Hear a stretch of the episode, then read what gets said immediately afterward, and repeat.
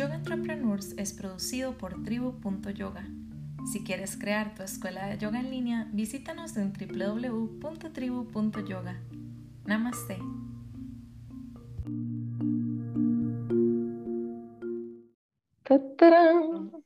Este, mm, bienvenidos y bienvenidos a un episodio más de Yoga Entrepreneurs.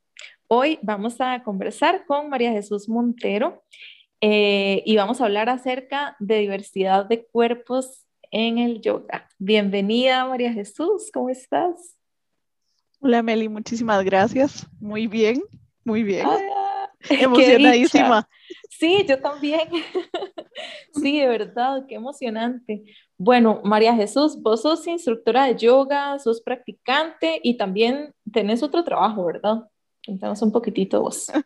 Sí, en realidad mi, mi vida, entre comillas, normal es como ingeniera. Yo trabajo este, normalmente de lunes a viernes en una empresa, pero mi pasión desde hace muchos años es el yoga, definitivamente. Empecé a practicar tratando de alejarme precisamente de un trabajo muy tedioso y lo descubrí así nomás. Eh, no tenía en realidad así como ninguna pretensión o prejuicio acerca del yoga, entonces para mí fue una experiencia mágica, literalmente la primera clase. A partir de ahí me enamoré y la vida me ha llevado a querer ir cada vez eh, conociendo un poquito más y por eso decidí tomar eh, pues una formación para ser instructora de yoga. Inicialmente pensando en mejorar mi práctica o tener conocimientos más profundos eh, sobre el yoga para mí, ¿verdad? Era como un regalo para mí. Sin embargo, yo creo que la vida me está llevando por ciertos caminos eh, como para que comparta esto con más personas. Bueno, bienvenida. Este es el primer paso para compartirlo. Eh, bueno, vos nos vas a hablar hoy de un montón de temas que yo estoy súper emocionada de poder preguntar y tocar. Em, el primero que quería, que quería saber es qué es el body positive. ¿Es una corriente? ¿Es una moda? ¿Qué es? Bueno, tal vez también a mí se me hizo falta decir en la presentación que eh, soy una persona que habita un cuerpo grande y eso es una particularidad en este mundo del yoga.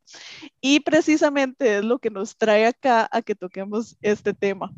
El Body Positive es eh, un movimiento social que busca, em, vamos a ver, la, aceptación de todos los cuerpos en general, dándole valor a todos por igual, sin importar cómo se vean.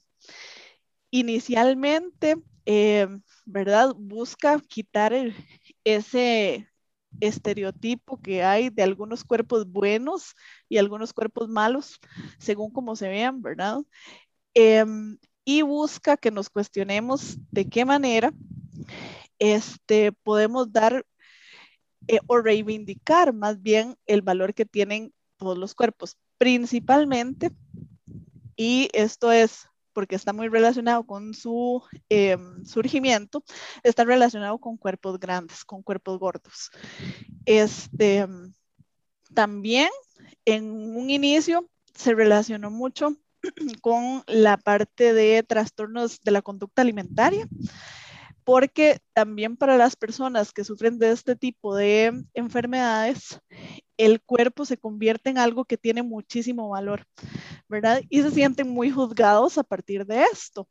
Y precisamente es una de las principales cosas a trabajar. ¿Y por qué esta parte? Porque em, se da mucho la comparación de fotos de antes y después de ciertos procesos en donde hoy por hoy se de ¿verdad? Que un cuerpo gordo pase a ser un cuerpo delgado. Y en realidad un trastorno de conducta alimentaria es usualmente inverso, ¿verdad? Entonces, más bien, el ganar peso, el recuperar el control sobre la manera en que queremos comer, más bien es un, un aspecto muy positivo y es algo que la sociedad no necesariamente aplaude. Entonces, también es un, un movimiento que empieza a ser muy tomado en cuenta por las personas que sufren este tipo de trastornos. En realidad, en general, lo que busca es darle voz precisamente a esos, a esos tipos de cuerpo o a esas personas que habitan ciertos tipos de cuerpo que son marginados, ¿verdad? Principalmente por cómo se ven. Entonces, luego se unen eh, otro tipo de, de, personas, por ejemplo, personas con discapacidad o de repente personas con cicatrices o que tienen eh, alguna apariencia fuera de lo normativo, entre comillas. Okay. Y este busca abrazar la diversidad de cuerpos. Ok. Em, entre lo que nosotros estuvimos eh, conversando un poco antes de esa entrevista, Vos me tocaste el tema acerca de lo no tan positive del body positive. Y bueno, yo no te pregunté nada para poder dejarlo para hoy. ¿Qué es lo, lo, que no, no es tan positivo? Bueno, eh, lamentablemente, como muchos movimientos sociales, resulta que eh, entre más gente se vaya uniendo a esto, más atractivo es para alguien que quiera vender. Entonces el marketing se ha vuelto pues bastante fan de este movimiento eh, para vender cualquier tipo de producto, ¿verdad? Inclusive productos que responden a la, entre comillas, necesidad de cambiar el cuerpo, ¿verdad? Entonces, por ejemplo, eh, encontrás eh, algún tratamiento que es body positive, o vas a hacer algún tipo de ejercicio donde el enfoque es bajar de peso y es body positive. Entonces, esta es una de las partes quizás no tan lindas del body positive. Y otro aspecto quizás que, también ha hecho mucho eh, cuestionarse a la gente es que el body positive va muy enfocado a aceptar y amar el cuerpo que tenemos eh, hoy Eh, incondicionalmente, porque es así de radical, ¿verdad? El body positive es, me amo con, con locura de mi cuerpo hoy y busco darle ese valor. Resulta que este proceso de querer el cuerpo, de verlo de una manera muy positiva, de ser, em, de tener una relación muy, em, muy buena con él, no es tan sencillo.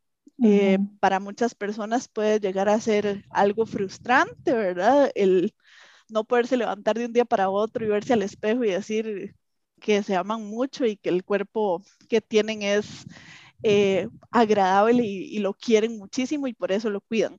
En realidad es algo que, que cuesta mucho trabajo, ¿verdad? Principalmente porque pues vivimos en una sociedad en donde normalmente no, no nos enseñan esta parte de apreciar nuestro cuerpo eh, por encima de cómo nos digan que se tiene que ver.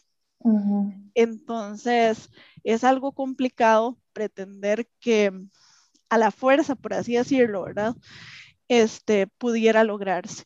Entonces, eh, es una de las cosas que lo hace difícil y en contraposición a esto ha surgido eh, un movimiento que se llama Body Neutrality, que precisamente nos dice, eh, tu cuerpo es valioso tal y como es, pero no es importante como se vea para nada. No lo tienes que querer si, si no quieres, ¿verdad? O si no estás preparada en este momento para hacerlo, pero como sea, tienes valor hoy. Entonces, eso también es bien importante. Claro, de hecho, de hecho, de fijo es mucho más fácil que verse en el espejo y tratar de fingir una emoción o un sentimiento que no te surge de manera natural. Exacto, exacto. Y, y quizás, eh, bueno, ambos movimientos tienen en común muchas otras cosas, ¿verdad? Entre ellas, por ejemplo, este, entender que la vida la estamos viviendo hoy en este preciso momento. No, eh, desvivirnos o pasarla mal por no lograr el cuerpo que no tenemos en este momento, por ejemplo, que se nos impone que deberíamos tener. Y en realidad no darle importancia a cómo nos vemos, ¿verdad? Yo creo que en la vida hay millones de cosas más importantes que esto y las personas tienen un valor pues mucho más alto que, cualquier eh, apariencia física. Eh, y principalmente es, nos invita a la reflexión sobre todo el tiempo que invertimos tratando de ser personas diferentes o tratando de tener un cuerpo diferente para vernos socialmente aceptados, eh, es tiempo desperdiciado. Todo el tiempo que invertimos, no sé, horas de ejercicio excesivo en los gimnasios, tratando de lograr un cuerpo eh, marcado o, las horas en las estéticas haciendo diferentes tipos de tratamiento. En realidad, o sea, tenemos mucho más que ofrecer que eso. Tiempo y dinero desperdiciado. Tiempo y dinero, claro. Especial, bueno, sí, sí, sí lo voy a decir, especialmente en las estéticas, porque bien que mal hacer ejercicio tampoco daño te va a hacer, a menos que sea excesivo. Pero el tema de las estéticas es delicadillo, ¿verdad? Hay que ponerse cuidado, hay que tener atención ahí con eso. Este, o sea, pues hay, hay conductas que se podrían entender dentro de, lo, de, de, la vanidad normal, entre comillas, ¿verdad? Porque todo lo normal debería estar entre comillas, pero hay toda una estrategia que lleva a la gente a, a volverse obsesivos, adictos, etcétera, a ver resultados que son milimétricos o inexistentes de una sesión a otra y te venden paquetes. Esto lo saben casi todas las mujeres de decenas de sesiones en miles de dólares. Entonces es como, eh, hay, hay soluciones más baratas como el body neutrality. y en realidad creo que mucho más saludables al final. ¿Verdad? Porque eh, si vos bajas el peso, logras la talla, te ves de cierta manera, siempre va a haber algo que no alcanzaste todavía. Claro. ¿Verdad? Entonces, en realidad eso creo que paz mental no nos da nunca. Sí, yo creo, hay un par de anécdotas divertidas, bueno, no sé si divertidas, tengo un par de anécdotas coloridas al respecto.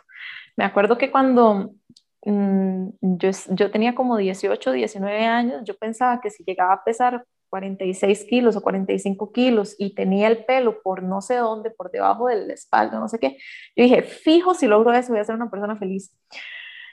Y, y lo logré. Maya huevada, porque no me sentía diferente, o sea, me sentía igual de triste. Igual, bueno, yo ya les he contado en otras ocasiones que mm, yo antes sufría depresiones severas en toda la adolescencia y en mi etapa más joven. Y entonces di nada, la depresión es la misma depresión, pese uno lo que pese, tenga el pelo por donde lo tenga o tenga las pestañas largas o cortas, es la misma vara. El problema no, no está en la apariencia.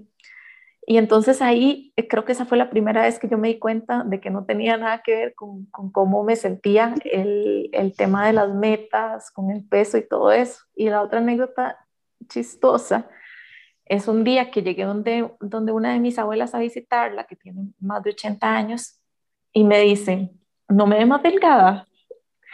Y yo, me reí tanto, o sea, pues no me reí en su cara, ¿verdad? Yo le dije, como, ay, abuelita, la veo muy linda, como siempre, no sé qué. Me quedé pensando, fuck, madre, o sea, si uno no le dedica la energía a curar su mente y sus creencias, no creas que es algo que se te va a pasar a los 40 o a los 50. No, o sea, puedes llegar a morirte con eso en la cabeza. Y eh, nada, me parecieron como, o sea, como dos momentos como muy de, de, de, abrir los ojos con respecto a lo intenso que, que, pueden ser nuestras creencias alrededor de estos temas, ¿verdad? Claro. El, el de mi abuelita fue como 80 y todavía se preocupa por cuánto pesa. Increíble, increíble. Y, y, es que vivimos bombardeados de esto, pero al final yo creo que la reflexión más importante de esto es por qué tenemos que pensar que nuestro cuerpo está mal o que hay que arreglarle algo. ¿Por qué? Si es perfectamente em, capaz de muchas cosas. Una vez escuché un podcast muy interesante precisamente sobre esto, sobre lo conveniente que es tener a las mujeres muy pendientes de su físico. Y hasta a nivel psicológico, lo importante que es hacerlas reducir su tamaño. Porque al ah, final eso es. Sí, yo, yo, no creería que está tan lejano. en algún momento yo llegué a pensar, cuando estaba así súper joven y todo, o sea, yo me sentía bonita, ojo el nivel, ¿verdad? Yo me sentía bonita entre más pequeñita fuera. Y me sentía más bonita o me sentía de alguna forma psicológicamente mejor cuando sentía hambre física en el cuerpo. Em, entonces, y así andar caminando por la U con hambre y sentirme bien, o sea, qué, qué loco, muy loco. Sí, todas estas cosas también lo que provocan a largo plazo es puras desconexiones, porque mira que vos estás asociando el hambre, que es una señal muy natural, en donde tu cuerpo básicamente dice, necesito comida, ¿verdad? Y vos más bien empezás a asociarla con otro tipo de cosas, de repente con algo placentero. belleza, placer, sí, sentirse un atractivo, lo que, qué locura. Sí, en realidad sí. Qué loco. Uno a veces piensa que esto fue en los noventas, pero no, no es cierto. Un día eso se estaba viendo como fotos de Audrey Hepburn, que es como de los 50 y la madre una hora flaquísima y yo, no, esto no es reciente. El, este, este paradigma de belleza asociado con la delgadez es súper antiguo, no fue una cosa de los 90. No, y, y de repente eh, cada época va a tener sus cosas adicionales, ¿verdad? Porque como, como hablábamos antes, nunca va a ser suficiente. Siempre ahora van a, a inventar, no sé, que, que, ahora deberías tener, no sé, los codos oscuros, alguna tontería sin sentido, ¿verdad? o que, no sé. Las cejas para arriba, como se las peinan ahora. No entiendo, ¿verdad? Pasamos de una época en donde lo más finitas que se pudieran tener mejor y ahora es las cejas lo más despeinadas y pobladas que se pueda. Entonces sí, o sea, nunca va a ser suficiente y siempre te lo van a cambiar para que vos sintas que no has llegado a, a ese ideal. Y nos pasamos toda la vida en eso. O sea, cuánto talento desperdiciado, cuánto tiempo que hubiésemos podido invertir mejor en nosotras mismas, en la sociedad, en demasiadas cosas. Sí. Este, para, para amarrar un toquecito con el tema del yoga, eh, vos me habías contado, bueno, eh, tengo, me, tengo lagunas en la historia de, de tu historia con el yoga. Entonces, sí, tal vez nos puedes contar un poco cómo fue que vos decidiste eh, tomar el teacher training, porque como que me habías dicho algo del CrossFit y eso, eso me pareció, sí. Es, una historia eh, no, no, tan graciosa, pero eh, hoy puedo contarla tranquilamente. Como les decía antes, yo entré al yoga como por la puerta de atrás, literalmente era por un tema de, de que no quería este, estar más en mi trabajo y necesitaba salir a tiempo nada más. Yo solo quería una actividad, cualquiera que fuese, que me sacara de ahí. Y efectivamente fui a, yoga y, la primera clase en Shavasana lloré y todo, porque yo no podía creer esa experiencia tan linda que había vivido. Y a partir de ese momento, no sé, el yoga simplemente tocó mi vida y yo quería más de eso. A mí en ese momento no me importó cómo me veía, si me estaban viendo mis compañeros, cómo eran mis compañeros. Yo ni me fijé. Y si hoy me preguntan, no sé, no sé, yo estaba ahí por otra cosa. De hecho, eh, como una persona gorda toda mi vida, la actividad física nunca me ha gustado. Y nunca me ha gustado, eh, ahora lo entiendo, porque no tenía representación, porque si eran deportes en equipo no me tomaban en cuenta, porque de la gorda de fijo unicornio, ¿verdad? Sin siquiera saber si yo tenía la capacidad física o no. Pudiera ser que, que yo fuese súper ágil, ¿verdad? Y no me di chance yo tampoco de verlo, porque era algo hostil.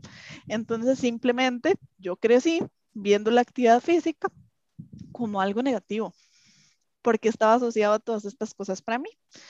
Y eso le pasa a muchas personas gordas, ¿verdad? No, no hay espacios en donde usted pueda ver, a otras personas que se ven como usted o, o, no, o te tratan diferente, ¿verdad? Al gordo hay que hacer la rutina a, este, adaptada porque, no sé, no, no puede o porque hay que ponerlo a hacer más cardio para que baje peso, sin preguntarle siquiera si eso es lo que quiere, ¿verdad? Pero es como una receta inmediata. Pero bueno, este, pasó el tiempo y yo seguí practicando yoga por cuestiones de la vida. Mi mamá se enfermó mucho y mm, dejé de practicar para dedicarme a cuidarla. Y este, murió lamentablemente muy joven. Mami no había cumplido ni 50 años. Entonces, mami también era una persona gorda. Y yo empecé a cuestionarme qué podía hacer yo diferente para que no me pasara eso, ¿verdad? Para no morirme tan joven. Entonces, yo, mejorar mi salud. Y lo primero que se nos ocurre cuando hablamos de salud es vaya y baje de peso con lo que sea. Entonces, pues la María del pasado fue inmediatamente un nutricionista y le dijo que le pusiera la dieta más estricta que existiera para poder bajar ese peso. Porque el irresponsable nutricionista te la puso. Eso, eso te iba a decir, que además eh, la nutricionista me dijo, no, este, lo más rápido que puedas perder ese peso mejor, ¿verdad? Porque eh, ya a uno lo hacen prácticamente ver como que se va a morir mañana por el peso que tiene. Y si yo me pongo a pensar, durante toda mi vida no he tenido ningún padecimiento crónico o algún tipo de, complicación. En realidad yo digo, es, es, más importante esto que, que cómo funciona mi organismo. Pero bueno, entonces hice la dieta y de verdad perdí entre 30 y 40 kilos, ya no me puedo ni acordar. Yo era otra persona. Físicamente, por supuesto que el cambio era más que evidente. Em, llegó el momento en que ya había hecho una dieta tan estricta que ya no podía seguir así porque mi organismo necesitaba comer comida de verdad, porque tras de todo era una dieta muy asociada a paquetitos de, no sé, comida como de la NASA, seguro. Entonces necesitaba comer comida real. Y la actividad física, pues obviamente tenía que acompañar para quemar esas calorías que me estaba comiendo ahora con comida de verdad. Entonces, eh, mi nutricionista me recomendó que ya empezara la actividad física. De inmediato yo le dije, yoga, voy a hacer yoga otra vez. Y me dijo, mm, mejor yoga no, tratemos de buscar una actividad física que te ayude a quemar más calorías. ¿Qué tal el CrossFit? pues ya va la que le hace caso al nutricionista y se mete una clase de CrossFit. No tengo nada en contra de los que hacen CrossFit, de hecho, mi novio hace CrossFit y lo ama, pero yo no puedo en ese ambiente. Para mí era una tortura. De verdad que era una tortura. Me sentía fatal. Y no solo físicamente. En general, yo sabía que no era mi ambiente. Irónicamente, donde vivo, el lugar de CrossFit queda, queda justo a la par del estudio de yoga. Entonces yo salía de la clase de CrossFit y volví a ver la ventana de la clase de yoga y estaban justo me imagino que terminando una clase y yo, ¿verdad? Como suspirando, ay, yo quiero estar ahí. Pues bueno, todo esto del, del tema de, de, la bajada de peso de esta manera tan irresponsable, eh, empezó a pasarme facturas y de verdad que yo no me sentía bien. Yo no me sentía bien conmigo misma, sentía que, no sé, como que fuese otra persona. Eh, lastimosamente entendí muchas cosas que yo no sabía por ser una persona gorda. Entendí que una persona delgada tiene privilegios y la tratan diferente. Eso fue, ouch, súper doloroso. Yo sabía que de repente a mí no me trataban igual por ser gorda, pero yo no había notado la diferencia en mí misma. ¿Cómo qué privilegios? Por ejemplo, poder ir a cualquier tienda de ropa que a vos se te ocurra entrar y comprarte la pieza que se te antoje una persona gorda no puede hacer eso. Y es algo súper básico y natural que, que cualquier persona que siempre ha tenido el privilegio de de repente estar en tallas normales, ¿verdad? Eh, sí lo tiene. Y, y, ni se dan cuenta de ello, ¿verdad? Este, yo sí sentía definitivamente un trato distinto. Y eh, a nivel de salud me empezó a afectar muchísimo. Mis niveles de azúcar están por el suelo. Eh, me desmayaba eh, bastante seguido, entonces definitivamente eso no estaba bien. Entonces, por dicha, recapacité y decidí que iba a dejar la dieta. Y además que iba a practicar yoga otra vez. Entonces, de verdad lo hice y fui como recargada porque vi que iban a dar una formación de profesores y esta es la oportunidad de aprender todavía más de yoga. Entonces, ya que me lo quitaron, lo voy a retomar y voy a aprender todavía un montón más para, para, para, hacer que mi práctica sea mejor, para cuidarme bien, para entender cómo funciona todo, para saber más de la filosofía, que a veces en las clases no da tiempo, ¿verdad? Entonces, así fue que decidí tomar la formación. En la formación me pasaron otras cosas muy chistosas. En mi cabeza yo siempre me he visto igual físicamente, o sea, yo siempre he sido una persona gorda, pero físicamente era, evidente que no, en algún momento estuve delgada. Eh, ya recuperé el peso y es algo completamente normal en, en, la, en el ciclo de las dietas, ¿verdad? Este, un, menos una dieta como esta no es sostenible a largo plazo. Entonces, estoy igual que antes, pero durante la formación todavía estaba un poco delgada, gané un poco de peso, pero para mí no era importante en ese momento eso. En realidad yo estaba muy enfocada en, aprender mucho de yoga y, y, casi toda la práctica fluyó de manera muy normal hasta la última clase que recuerdo que tocaron un tema que yo no podía creer. Estábamos viendo diferentes tipos de eh, yoga, ¿verdad? Por ejemplo, yoga para prenatal, yoga para adultos mayores, yoga para niños. Cuando sacan yoga para la obesidad, yo no lo podía creer. Yo dije, ¿por qué tiene que haber yoga para la obesidad? Si propusiéramos yoga para bajar de peso, yo creo que eso no tiene nada que ver con lo que es el yoga. Eso es otra cosa. Em, yo soy compañera de todas estas personas que están llevando el curso de formación. Ellos me han visto hacer yoga con ellos, la misma clase. ¿Por qué tiene que ser diferente? De repente yo tengo que usar los bloques o la faja, pero ¿por qué tiene que ser diferente? Entonces ahí me come... Perdón, Meli. ¿Cómo, eh, ¿Cómo te sentiste que, o sea, me imagino que no dijiste nada? No, no se, porque me salieron unas lágrimas, se me salieron unas lágrimas, quizás se dio cuenta mi, mi, mi, compañero, mi mejor amigo de la formación. Pero yo en ese momento, yo me sentía como toda mi vida sido, yo me sentía gorda, sentía que estaban hablando precisamente de gente que se ve como yo. Entonces, me, mm, de inmediato. Me despertó un gusanillo y yo decía, pero ¿cómo que es que esto es diferente? Y lastimosamente, como que muy seguido, empecé a tener otras experiencias en donde escuchaba comentarios que de repente era un ambiente de confianza y no había alguien muy gordo como para hacerlo, ¿verdad? Y escuché, por ejemplo, una profesora de yoga que decía que qué bonito cuando uno tiene una clase súper bien elaborada, pero que qué pereza cuando te llega la típica obesa y tenés que cambiarlo todo.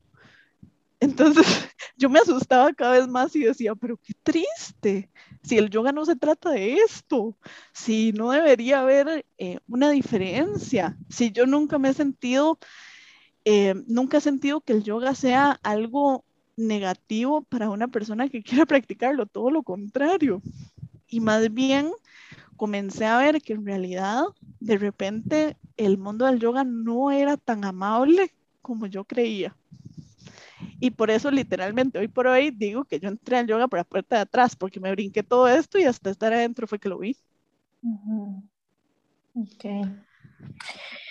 Eh, cuando mm, una persona quiere empezar a practicar, bueno, vos no tuviste, no tuviste eh, esas consideraciones, vos nada más estabas muy enfocada en tu tema de trabajo y que querías hacer algo diferente y ya, pero crees, hay muchas personas a las que les cuesta tomar la decisión de ir, bueno, no solo a yoga, a un gimnasio también, ¿verdad? O a cualquier lugar a donde sean actividades físicas, por todo lo que ya conversamos.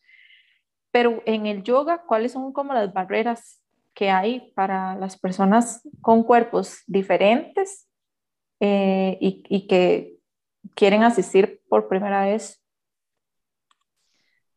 Bueno, y, lo voy a hablar muy desde la perspectiva de mi experiencia como persona con un, cuerpo gordo, pero estoy segura que otros tipos de cuerpos eh, van a tener probablemente barreras similares. Y yo pienso en dos tipos de barreras. Unas que están antes de que uno decida ir a una clase de yoga y principalmente están relacionadas con el estereotipo yogi, eh, principalmente el occidental, ¿verdad? Que todos tenemos en la cabeza cómo debería verse una persona que practica yoga. Claramente es una persona delgada, súper ágil, joven, típicamente mujer, eh, con cierto estatus económico para poder pagar las clases. Em, inclusive hasta pudiéramos imaginar que es vegetariana o vegana, ¿verdad? Con la información que nos venden hoy por hoy. Este, y que usa cierto tipo de ropa además, de lo que se me ocurre ahorita, ¿verdad? Es, es en los colores específico. sí, obvio. Este, y es, y es así tan triste que yo creo que a cualquiera nos dicen cómo es una persona que practica yoga y escribiría algo así. El marketing ha hecho un trabajo buenísimo con esta parte, definitivamente. Entonces, ¿qué pasa? Este estereotipo de lo que es es una falta de representación de, verdad la diversidad de cuerpos que hay en el yoga. ¿Verdad? De, de repente nosotros que estamos más adentro sabemos que no todo el mundo se ve así.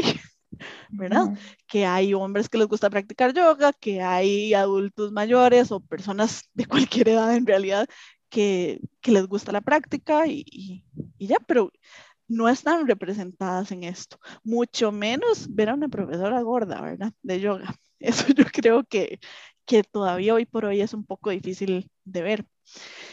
Em, siento yo también que otra de las cosas, otra de las barreras que pueden encontrar es que siento que el yoga se ha enfocado muchísimo en la, en la parte física, ¿verdad? Entonces, de repente es muy asociado por ser una parte física a otra vez hacer cambios en el cuerpo, a que de repente entonces vos vas a perder peso. E inclusive yo empezaría a, a pensar si vender el yoga así es algo ético, porque en realidad en el fondo el yoga es mucho más que esto. Es muy triste, es muy triste que sea así, pero hasta cierto punto es lo que vemos hoy por hoy en mucha publicidad del yoga o mucha información que hay para las personas. Eh, esas son como algunas de las cosas que siento que, que, que ve una persona desde afuera. Debería verse de cierta forma, debería comer ciertas cosas. Y, y, y si no cumplo con eso, mejor ni ir a una clase. Pero bueno, supongamos que una persona le valió todo eso y decidió ir, decidió ir a una clase. ¿Qué se encuentra típicamente una persona gorda en una clase? O una persona, no sé, con un cuerpo diferente en una clase. Eh, principalmente falta de empatía, siento yo. es em, las miraditas estas, ¿verdad? Un poco de, eh, no sé, deberías estar aquí realmente. Que aunque no se digan, muchas veces se notan. No es un ambiente tan amigable. Y no digo que pase siempre, por supuesto. O sea, hay lugares súper amables, gente súper linda y todo, pero lastimosamente también es parte de la realidad encontrarse en lugares donde no sos tan bienvenido por cómo te ves. Em, creo yo que durante la práctica también se complica la falta de opciones para realizar las posturas. Eh, en realidad eh, es una herramienta que, pocos profesores usan, dar eh, suficientes variaciones como para que cualquiera pueda buscar cuál es más amable con su cuerpo no es algo común, ¿verdad? Nos limitamos a que la postura debería verse de cierta manera y debería verse de cierta manera en unos ajustes que se hacen en un cuerpo que se ve de cierta manera. Pero un ajuste en un cuerpo diferente obviamente va a hacer que la postura se vea diferente. Entonces, siento yo que también falta como esta parte, ¿verdad? O es algo que de repente de entrada lo que va a pasar y una de las cosas más tristes es que no te ofrezcan ninguna opción y te quedes sin hacer nada mientras los otros hacen alguna postura. Eso es muy triste. Y en realidad, al final siento yo que todo esto lo que, lo que causa es un poco de, no, un poco, no, mucho de frustración, ¿verdad? De, de que esto no es para mí, yo no soy para, yo no soy apta para hacer yoga. Y sí, también es cierto que desde el punto de vista del practicante hay algún tipo de ego que siempre está por ahí, que quiere hacer las posturas exactamente como las hace alguien experimentado, ¿verdad? O sea, eso también. Y es una barrera, yo creo que para todo el que practique yoga, el tratar de entender esto, ¿verdad? Y qué difícil es a veces que desde el día uno la gente pretenda hacer ciertas posturas que sabemos que toman mucho tiempo.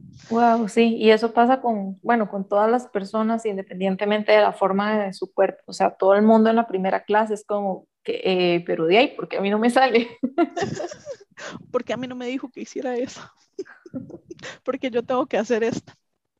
También tiene que ver el hecho de que los teacher training, siento yo, son sí te enseñan a usar los bloques, pero te enseñan variaciones que, que realmente son para gente que es levemente menos flexible que, un, que una media o que un promedio, pero no te enseñan a hacer variaciones con bloques, con bolsas, con fajas, con, ¿verdad? con sillas, con, etcétera, mm, para cuerpos, o sea, que tienen algo más diferente que solo ser un poco menos flexibles que otros cuerpos. Entonces, ¿verdad?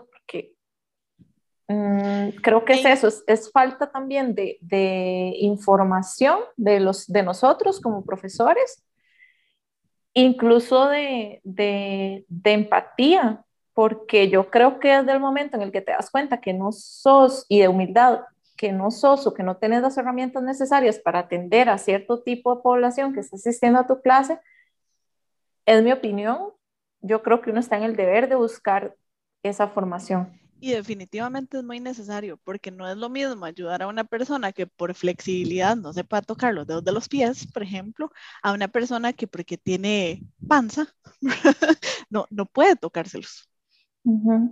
Sí. Es diferente. Sí, y es que bueno, hay, hay cuerpos de cuerpos de cuerpos de cuerpos, o por una lesión, o por la edad, o porque, ¿verdad? Etcétera. Eh, sí, es, es, es complicado porque además muchas personas prefieren no dar las opciones, no formarse al respecto, no informarse al respecto, que las personas con cuerpos diversos no se sientan bienvenidas y no vuelvan. Y en realidad es un camino fácil. Claro. Y existe. Ah, ok. Este, pero que ese sea el, el que debiéramos pensar que es, porque al final, ¿para quién es el yoga? Exacto. O sea, yo creo que aquí la pregunta es, ¿qué es para nosotros el yoga? Porque si para nosotros el yoga es servicio, entonces, ok, eh, tu servicio es selectivo. ¿Servicio para quién? Para las personas que cumplen con cuáles requisitos. Y si no los cumplen, ¿qué haces? ¿Cuál es tu posición al respecto? Entonces son un montón de preguntas que uno tiene que hacerse como, como facilitador. Sí, básicamente son casi preguntas existenciales. Sí, y yo creo que, que, bueno, ahorita siento yo que de alguna manera, por dicha, más gente de cuerpos diversos se está animando a, a, hacer cada vez más actividad física, a buscar un tipo de movimiento que les guste y todo. Entonces yo creo que de verdad vale la pena tomarse el tiempo para pensar en esto. Porque quizás nunca lo pensamos hasta que tenemos a una persona no sé, gorda o, demasiado alta, por ejemplo, que también puede ser. Sí, o demasiado delgada, o demasiado delgada. O sea, es que, de ahí, es que es eso, es, diversidad es la palabra clave. Mm, ahora, está bien ser, o sea, que no te interese, que tu, que tu enfoque sea de obviar ese, a esas poblaciones y enfocarte nada más en una población que, que cumple con, con, ¿cómo se dice?, con una imagen normativa o algo así. Mi opinión. ¿Deberíamos ser todos sensibles o debería ser una decisión que cada quien decida si quiere atender o no quiere atender las necesidades de personas con cuerpos diversos?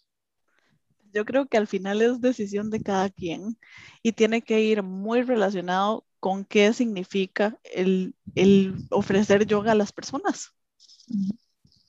¿Verdad? Eh, yo creo que para muchísima gente está muy orientado en regalar eso de alguna manera, ¿verdad? En ofrecer ese servicio a la población independientemente de cómo esté, eh, de cómo sea, eh, ¿verdad? Hay gente que de verdad lo hace así y hay gente que es más selectiva. Lastimosamente eso también existe. Y puede que no esté mal, porque tampoco se trata de decir aquí, eh, juzgar qué está bien y qué está mal. Es solo una decisión, pero yo creo que ya se vuelve un aspecto más sobre cuál es mi ética respecto a eso. Sí. Ok, este, ¿qué es lo positivo que, que vos, a ver, a ver, no que vos, cuando una persona logra atravesar todas esas barreras y llega a la clase y se encuentra que no hay opciones y que, ¿verdad? Y que, y que algunas personas, ¿verdad? Las miradas de las que hablabas ahora, etcétera, que hay un montón de cosas que no están adecuadas, que la práctica no está adecuada para ellas. ¿Qué es lo positivo que sí encuentra? Bueno, yo pienso que el yoga, aparte de los beneficios que nos da cualquiera, que son muchísimos, es una excelente herramienta para permitirnos conocer nuestro cuerpo. Y creo que eso igual, el conocer nuestro cuerpo permite apreciarlo y entenderlo de manera diferente. Y el yoga quizás es, es una práctica muy diferente a, a, otra actividad física, porque tiene un montón de componentes que nos permite como hacer en realidad una, una conexión más directa con nosotros mismos. Eh, nos permite reconocer de qué somos capaces, ¿verdad? Por ejemplo, muchas veces por no darnos el chance de, practicar algo, eh, no sabemos, no sabemos que podemos hacer algo y esa sensación es como, wow, y, y súper empodera también. Em, creo yo que, es, que florece mucho la gratitud a, a muchas cosas que normalmente no estamos acostumbrados a ver, ¿verdad? Porque el solo hecho de uno haber aceptado todo esto de repente, ¿verdad? Todo este camino que no sonaba tan bonito y estar ahí en una clase que me estoy dedicando un tiempo es wow, de verdad gracias, porque es un espacio muy específico y para, para el disfrute propio.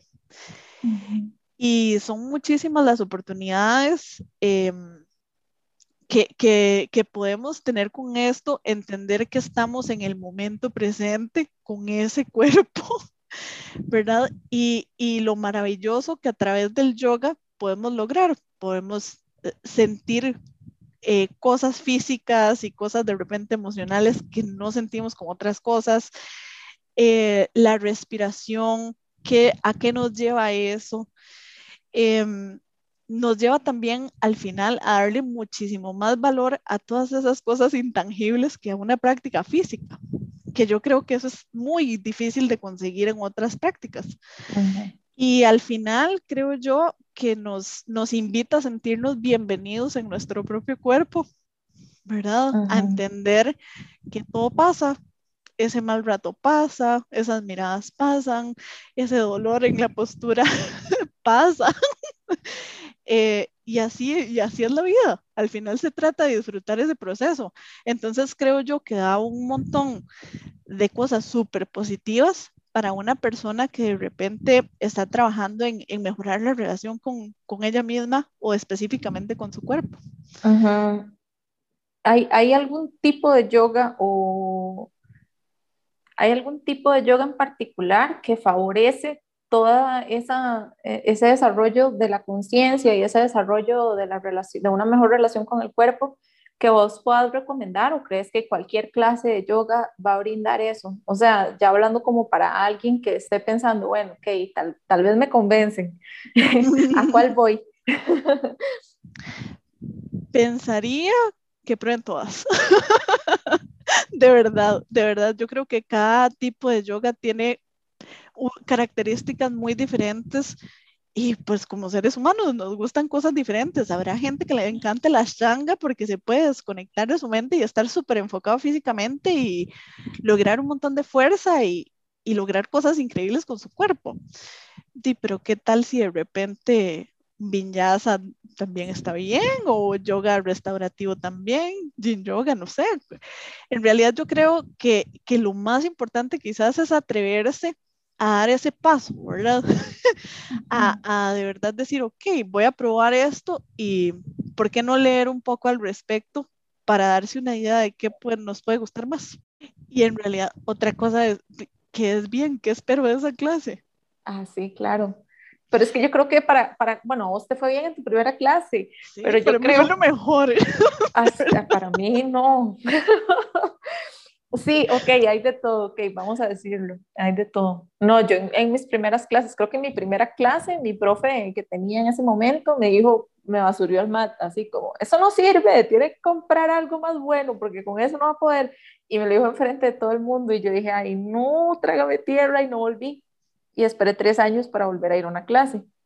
Entonces, no necesariamente tiene que ser algo como que uno se sienta más incómodo con el cuerpo, o sea, puede ser algo súper emocional. Como yo te decía, o sea, como yo en mis años así como de adolescente era emocionalmente súper frágil y entonces mm, hay que pensar en, en, eso, en que a uno le puede ir, depende también de un montón de cosas, o sea, depende cómo esté uno internamente y de qué esté buscando.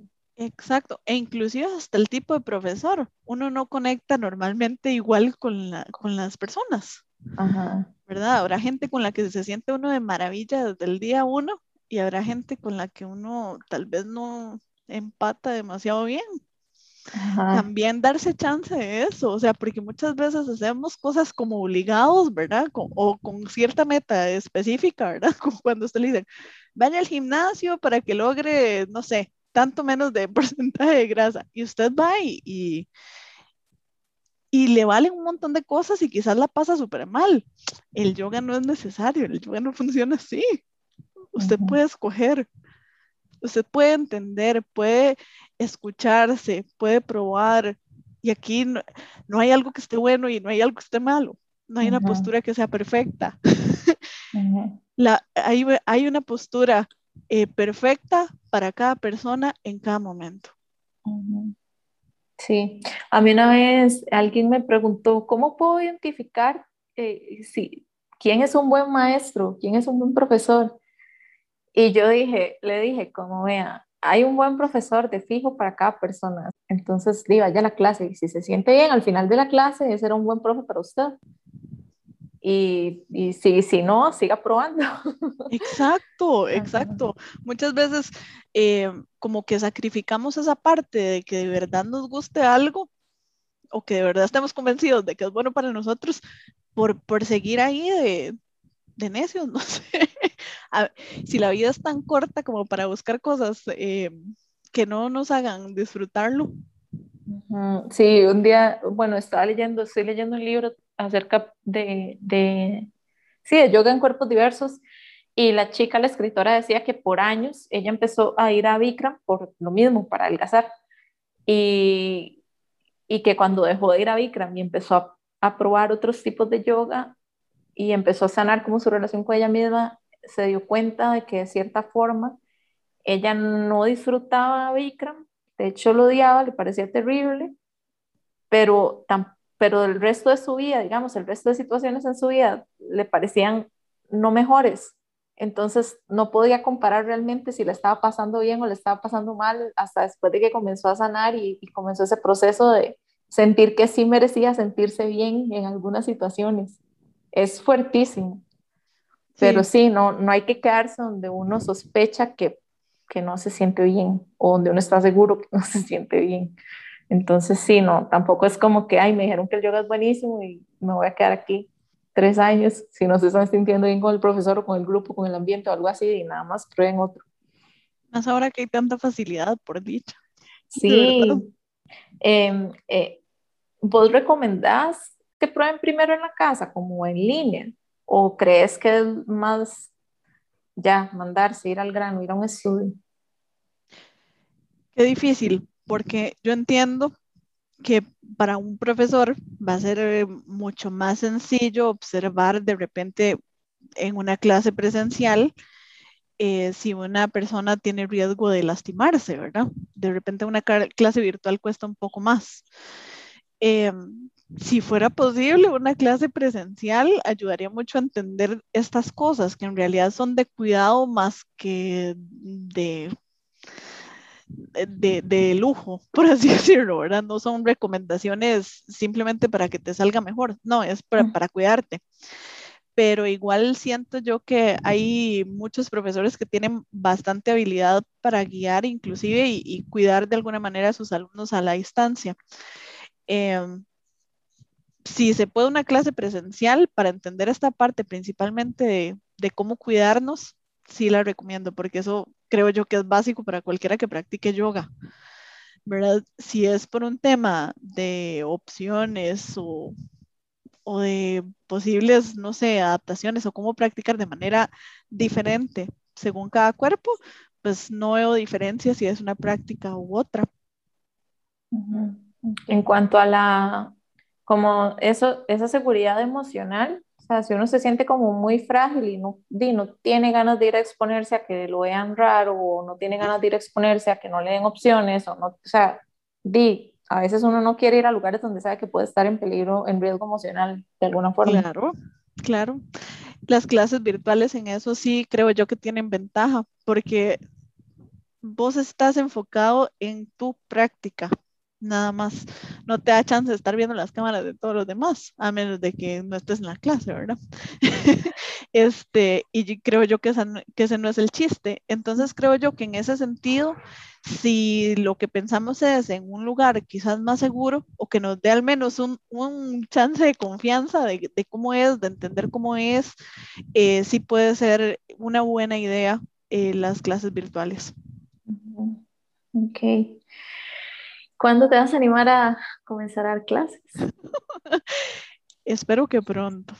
Como tengo, como tengo trabajo y demás, a veces es un poco complicado. Y, pero creo que sí quiero y algo en mí me dice que lo necesito. Creo que necesito hacerlo. Creo que necesito compartir de alguna manera esto que he aprendido eh, que no pensé que sirviera para esto, ¿verdad? Como para compartirlo con alguien, pero me pongo a pensar en mí misma, en el pasado, y me hubiese encantado que alguien pudiera contarme estas cosas, que me pudiera hablar del yoga de manera diferente, que lo pudiera ver de manera diferente, saber que yo puedo practicar en cualquier clase si entiendo mis capacidades y soy consciente y, y no pretendo este, que mi ego gane en eso, ¿verdad? Eh, y, que, y que yo misma tengo la capacidad de buscar una manera de hacer eh, posturas amables en donde mi cuerpo se sienta bien y disfrutar un montón. Me encantaría. Entonces, quizás esa es una de las principales razones por las que quiero dar clases. Espero que pronto. de verdad, espero que pronto. Sí, es que, bueno, chicas y chicos y quienes escuchen, eh, em, estén atentos a cuando María Jesús comience a dar clases, de verdad, porque es que sabe un montón, es asombroso, o sea, es asombroso el, el, el uso que ella hace de los props y las variantes que hace de las posturas. O sea, yo tengo algún camino ya en esto de verdad que es la persona más creativa que yo he conocido nunca. Entonces, este, sí, si lo están pensando, empiecen a presionarla para ver cuándo comienza a dar sus, sus clases. Ok, para terminar, em, ¿qué recomendaciones darías vos a los profesores para que puedan hacer una práctica de yoga y un espacio de yoga más accesible para personas con cuerpos diferentes? Creo que lo primero que todo es informarse más, ¿verdad? Comenzar a, a a estudiar más sobre estos temas, a entender de repente este, de qué tratan, cómo se, o, o inclusive a desarrollar un poco más la empatía, ¿verdad? Hacia tratar de entender cómo puede ser eh, un alumno que no tenga el cuerpo normativo en una clase. Y es algo que de repente es un ejercicio no muy complicado, creo yo, ¿verdad? Pero que no hacemos. Es muy difícil ponernos literalmente en los zapatos del otro para tratar de entender eso. Eh, esta empatía creo yo que también va relacionada con, con el, el juicio que de repente se emiten por ejemplo, hacia las personas gordas. Hay ciertos prejuicios, ciertos estigmas que, que tenemos y es, por ejemplo, eh, que somos vagos, nos gusta hacer actividad física y pasamos eh, sentados comiendo eh, comidas muy dulces y grasosas y con sal en exceso, por ejemplo. Y puede que nada de esto sea cierto. En realidad, con solo ver a una persona, no podemos saber ese tipo de cosas. Entonces también liberarnos de ese tipo de prejuicios creo yo que, que nos ayuda como instructores y nos ayuda también como, como personas. Em, creo yo que con el tema de los ajustes o las variaciones que se pudieran hacer en la clase, pudieran estar muy orientados o muy motivados hacia el autoconocimiento de las personas, ¿verdad? En, en, en animar a la gente a que intente eh, hacer las, las posturas y practicar las asanas a su manera y siempre diciendo o, o, haciendo la invitación a si quiere y si puede, ¿verdad? Porque no siempre existen ambas cosas en una práctica. Uh -huh. eh, muchas veces es, es, más fácil, otras veces de repente no. Eh, esta parte de, de, pretender que las posturas se tienen que ver de una manera, eh, no necesariamente es así, ¿verdad? Como hablamos, posturas asanas diferentes en cuerpos diferentes se van a ver distintas. Es, es, eso es, punto. Eh, tratar de dar muchas opciones, creo yo que es pues una de las herramientas principales, ¿verdad? Tal vez volvernos un poco más creativos en cómo puedo hacer una postura de manera diferente, eh, si uso los bloques, si uso una silla, si uso la pared, si, lo que sea, lo que sea, o inclusive eh, este, entre más opciones tenga la gente, creo yo, más cómoda se siente como de elegir y de tratar, ¿verdad? Creo que es como una invitación a eso. Y en general creo yo que es tratar de hacer el yoga más incluyente, eh, más integral, eh, hacernos eh, sentir en casa en nuestros cuerpos, que es algo que es trabajo de cada quien, pero creo yo que un profesor de yoga puede ser un guía que nos enseñe eso específicamente, ¿verdad? Eh, propiciar igual, como, como los principios del yoga, un balance entre, entre suavidad y esfuerzo. Al final tenemos que esforzarnos eh, en una práctica porque no se trata de estar en Shavasana en toda la clase, ¿verdad? Este, se trata de eh, retar realmente las capacidades que tenemos y descubrir de qué somos capaces, sin por hacer ese esfuerzo sentirnos incómodos, porque uh -huh. en realidad deberíamos procurar siempre hacer eh, prácticas que sean amables con nuestro cuerpo. Eh, y al final creo yo, y en general, lo escuché por ahí, que um, el yoga, si no relaja, no es yoga. ¿Verdad? Al final estamos haciendo una clase que es más bien tortura. Ajá. Sí. No sé. Creo yo que pueden ser algunas, algunos puntos que de repente se pudieran explorar para hacer una clase más accesible. Sí, son muchas cosas en las que hay que pensar. Eh, ahora, eh, una pregunta, otra. Nunca vienen solas. El, en cuanto a lo que hablabas ahora de, de, del balance de Stiram Sukam, ¿verdad? Como un uh -huh. poquito de esfuerzo, un poquito de... Eh, a veces eso para los profesores eh, es complicado porque como nosotros no estamos, o sea, es difícil de medir, como vos lo decías, viendo a una persona que puede y que no puede. Uh -huh.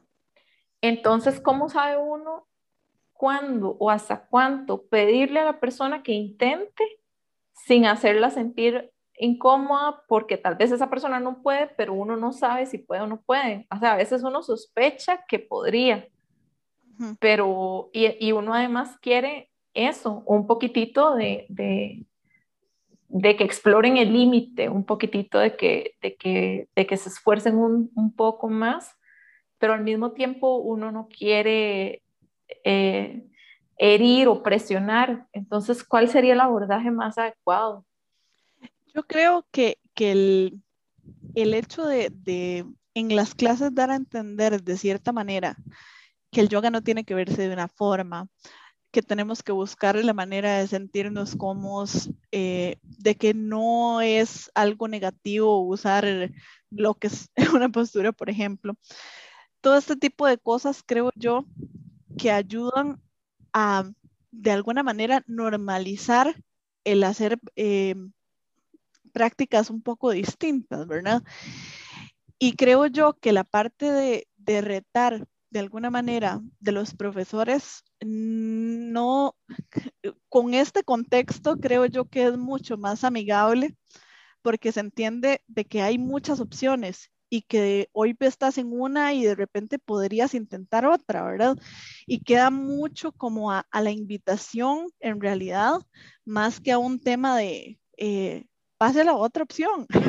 no, no es eso, ¿verdad? Es, okay, o sea, si quieres y si puedes, podrías intentar esta otra opción que es así, así, eh, y en realidad no creo yo que bajo este tema, ¿verdad? De otras, de repente, otros discursos que van dentro de la clase, sea algo que, que pueda hacernos eh, sentir invalidados o incómodos en una clase. La manera de, de corregir o de, o de, pedir más quizás de parte del, del profesor. Este, Proveedor de yoga. sí, pudiera ser em, negativa, quizás, ¿verdad? Por ponerle tal vez una palabra. Si al momento de pedir que pasemos a otra opción, no lo hacemos de la manera correcta y, en, la en, la otra persona va a provocar, em, no puedo hacerlo, eh, no soy válida en esto, y, no, en realidad es más bien, o sea, ya lograste esto, perfecto, o sea, sigamos con esta otra parte. Y yo creo que mucho de esto va en cómo el profesor explique por qué, por qué razón deberíamos esforzarnos más. Ah. O sea, ¿por qué? Al final, ¿o para qué? Porque tampoco, tampoco, este, significa que vamos a hacer la postura fácil siempre. ¿verdad? Fácil entre comillas. Eh, no, yo creo que, que, cada quien tiene que ir aprendiendo y descubriendo cada vez más. Y si simplemente no hacemos nada diferente, pues no vamos a aprender nada. claro. Muchísimas gracias por tus recomendaciones.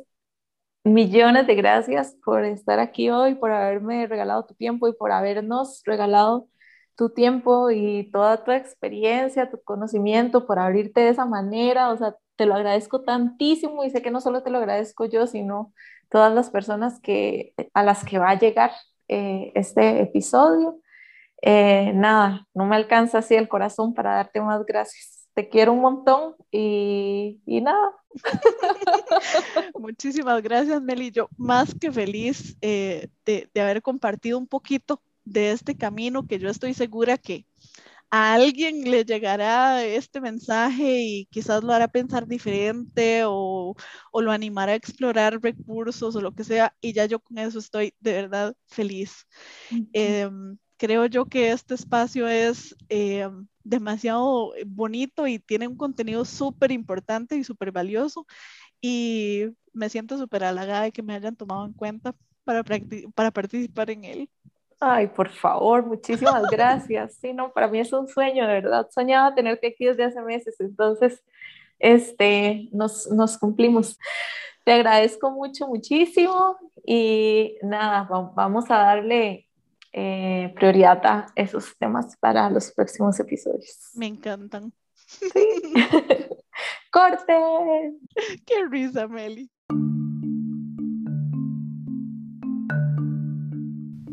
Entrepreneurs es producido por tribu.yoga. Si quieres crear tu escuela de yoga en línea, visítanos en www.tribu.yoga. Namaste.